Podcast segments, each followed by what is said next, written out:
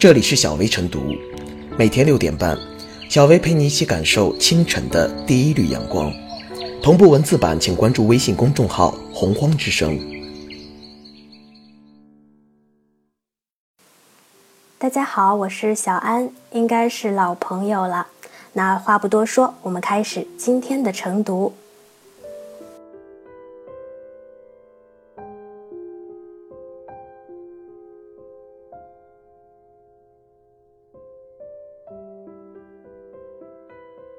本期导言：国家发展改革委日前公布关于创新和完善促进绿色发展价格机制的意见。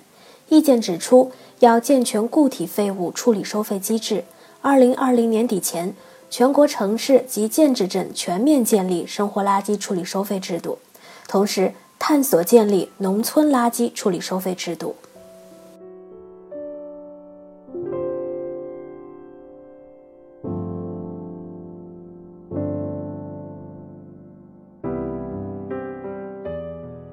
垃圾处理收费提出了更高要求。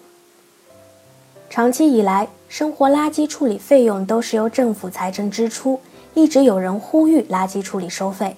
理由之一是产生者付费，谁污染谁付费，产生垃圾的人应该为垃圾处理负责。在现代社会条件下，特别是面对日益精细的分工模式，没有可能也没有必要由垃圾生产者自行处理垃圾。以货币支付的形式转移责任，具有更大的合理性。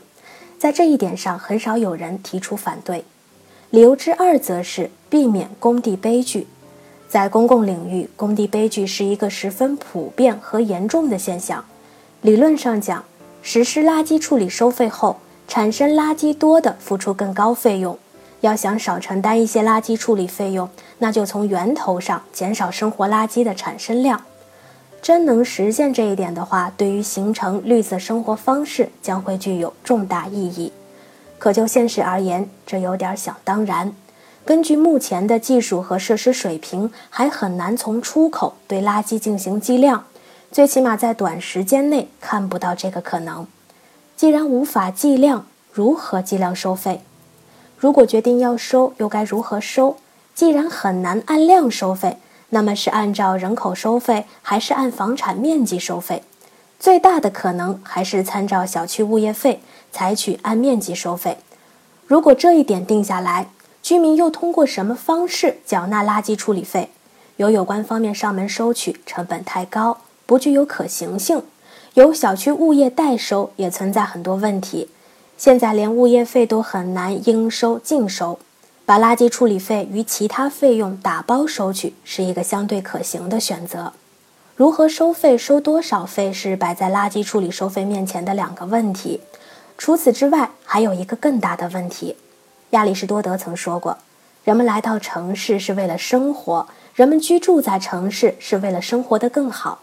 一个给人带来美好感受的城市，有着丰富的内涵，市容市貌是一个基本选项。”过去生活垃圾基本由财政承担，不需要居民买单。很多人虽然对于所在城市和区域的市容市貌不甚满意，但因为不用自己掏钱，很多时候都是选择捏着鼻子走过。随着生活垃圾处理收费制度的设立，以后要自己掏钱了。如果运营能力还是这么差，卫生条件还是这么不尽如人意，那么会像过去一样，只是成为谈资吗？会不会有人以此为由拒绝缴费？当然，作为一项制度，既然定下来了，理解不理解都要执行。可最好的落实还是心甘情愿。任何不满和抵触都会加大政策执行成本。产生者付费和使用者付费一脉相承，应该相信，越来越具有现代意识的人们会慢慢理解和接受垃圾处理收费，甚至在农村。只要能带来实实在在的改变，问题就不是很大。要害在于，随着垃圾处理收费，人们对于环境有着更为丰富的诉求，能不能满足诉求，与产生者付费对应的还有谁收费谁负责，垃圾处理能力能不能适应新时事新要求。因此，垃圾处理收费其实提出了更高要求。人们既关心收多少、如何收，还关心收费之后会带来什么改变，能不能满足对美好生活的向往。这是垃圾处理收费必须回答的三个问题。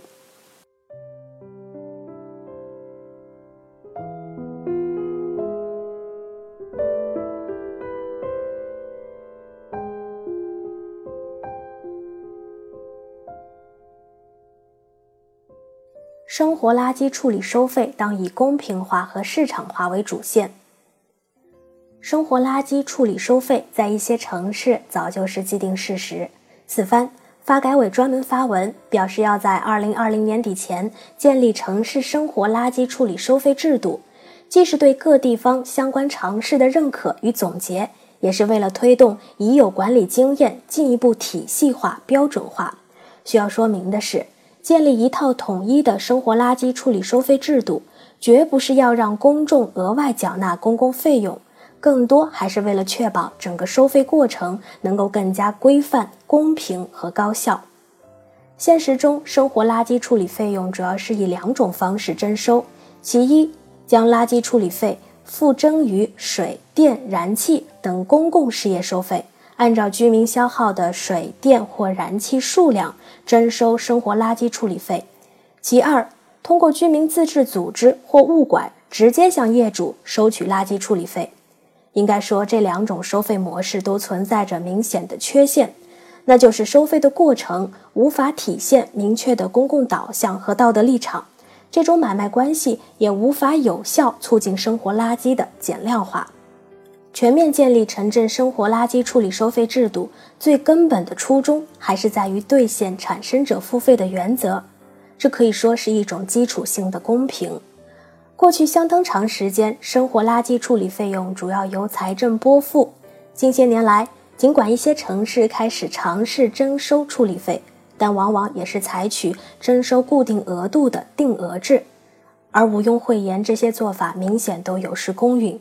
与之相较，发改委最新意见指出，生活垃圾处理收费将逐步转为计量收费和差别化收费，这意味着多产生垃圾者将更多付费，反之则更少。垃圾处理收费只是手段，促进垃圾的分类化、减量化和资源化才是目的。经济杠杆从来都是最好的调节器，基于计量征收所形成的差别化定价规则。其倒逼效应势必会向前传导，从而推动相当一部分人选择更加环保低碳的生活方式。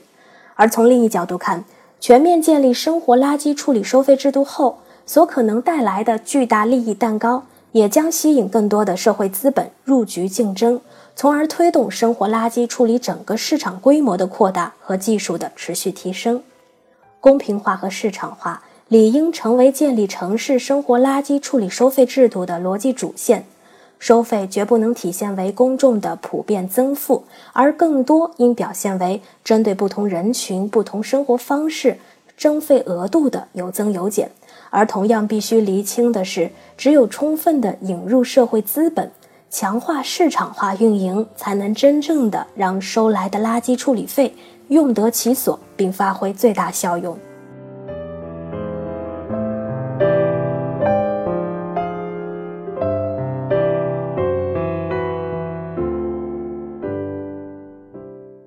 小薇复言，其实垃圾费很多城市已经收了很多年，只不过收取方式比较隐蔽，养在深闺人未识罢了。谁污染谁付费，多污染多付费。改善环境保护领域的工地悲剧，培育公民环保意识，让当前环境不再可悲。收费搭台，经济唱戏。但收费不能只是为了提高垃圾处理的经济保障水平，而简单向居民、商家等方面转嫁负担。更为重要的是，它是撬动垃圾有效治理的经济杠杆。无疑，这要求我们在收费方式与支付手段的设计上更注重多元化与精细化，避免将收费平均主义。同时，还要明确界定产权和责任。让所有产生废气污染物的个体和企业为其行为负责，为污染物的处理付出一定成本，以此倒逼其减少污染物的排放。这究竟能否满足人民对美好生活的向往？我们期待着现实的回答。